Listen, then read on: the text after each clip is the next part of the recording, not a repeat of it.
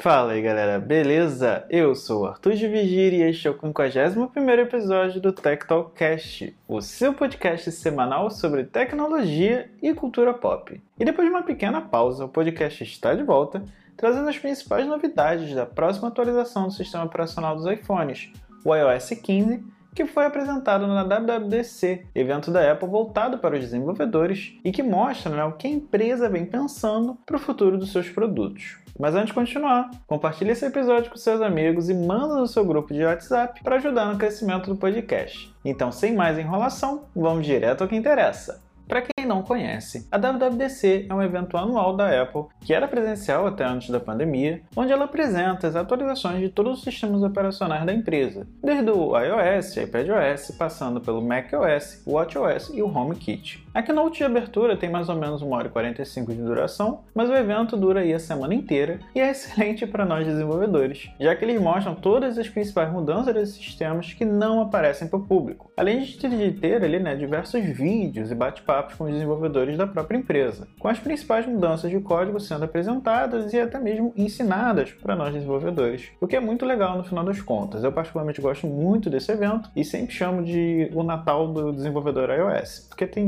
muita coisa legal que é para ser utilizada aí no próximo ano até a próxima, a próximo evento da empresa. Então, como vocês devem ter percebido, foram muitas novidades. E nesse episódio eu vou focar apenas no iOS, que recebeu diversas melhorias pontuais muito bem-vindas. A começar pelo Focus, que é uma evolução do modo não perturbe do iPhone, que bloqueia chamadas né, e recebimentos de notificações quando ele é ativado. Agora o sistema permite que você crie novos modos não perturbe, mais personalizados e que podem variar conforme o momento do seu dia. Então, por exemplo, você pode criar um modo exclusivo para o trabalho ou para a academia e escolher quais apps você receberá notificação ou até mesmo de quais pessoas. O mais legal é que esse novo sistema permitirá que se escolha quando ele será ativado através do horário ou até mesmo pela geolocalização além de definir mensagens pré-definidas que podem ser encaminhadas para os usuários. Eu particularmente achei bem legal e estou querendo muito ver essa funcionalidade em ação, até porque ele utiliza a Siri ali por trás também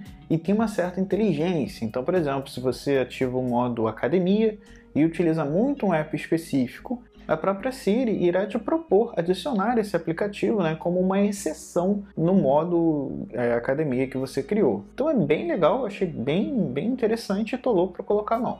E como em todos os últimos grandes eventos de tecnologia, a palavra mais repetida aqui foi privacidade. E nessa área, a Apple vai lançar o iCloud Plus, uma evolução do iCloud que irá criar recursos de privacidade no seu iPhone para o Safari e e-mail. No primeiro, ela criará algo parecido com uma VPN com um recurso chamado Private Relay, que irá ocultar os dados de quem está navegando e de onde para onde esses dados estão indo. Já no e-mail, temos um recurso chamado Hide My Email, que permitirá que você crie e-mails falsos que encaminham e-mails recebidos para o seu e-mail principal. E aí você consegue selecionar o que você quer realmente ou não. E por último, agora teremos espaço ilimitado para gravações de câmera no do HomeKit. É bom lembrar que essa, essa é uma funcionalidade paga, mas não terá custo nenhum adicional para quem já paga o iCloud. Então, se você já tem o plano ali de 50 GB para cima, você já vai receber um upgrade para o iCloud Plus sem nenhum custo adicional. Outra funcionalidade do sistema que ganhou uma bela evolução foi o FaceTime. A começar que agora será possível fazer videoconferência com Android através de um link, sem a necessidade de instalação do aplicativo. Outro recurso bem legal foi a chegada do SharePlay, que permitirá que você compartilhe o que você está vendo ou ouvindo em algum aplicativo com outro usuário e pausar ou avançar simultaneamente. Esse recurso poderá ser integrado por qualquer aplicativo, basta que o desenvolvedor ou empresa adote o recurso. Outro recurso legal que finalmente chegou é o Portrait Mode, que adiciona esse filtro na videochamada. Durante semana, inclusive, notaram que esse recurso fica disponível para qualquer app,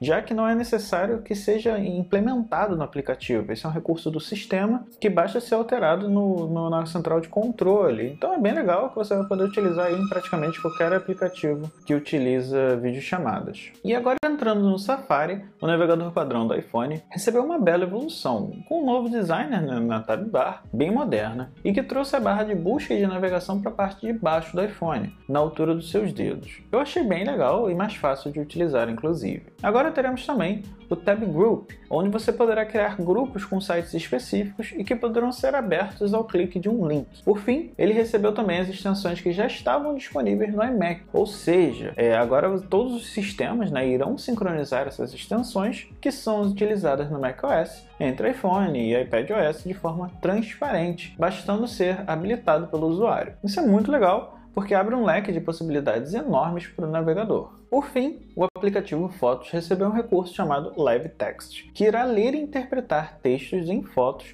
e que permitirá que o usuário copie, compartilhe ou traduza textos apenas selecionando o texto na foto. Caso seja um telefone, por exemplo, você poderá realizar uma chamada, e caso seja um e-mail, você poderá enviar o um e-mail né, apenas selecionando o texto na foto. A ideia é bem legal e, caso funcione bem, será uma mão na roda, porque será possível selecionar textos em quadro branco ou até mesmo copiar um documento inteiro é, de forma simples e rápida, sem que você precise escanear o documento. Você bastaria tirar foto dele e copiar e colar aquele texto que está no, no documento disponível para você. Eu achei bem legal e tomara que funcione bem. Bom, galera, por hoje é só. Espero que vocês tenham gostado desse resumo dos lançamentos da WWDC para o iOS 15. Nas próximas semanas, prometo trazer mais novidades dos outros sistemas da empresa. E caso você queira falar comigo, é só me mandar uma mensagem lá no meu Twitter ou no meu Instagram, @arthur_dividir. E se você acompanha o podcast pelo YouTube, não deixe de dar sua curtida, deixar seu comentário e ativar o sininho.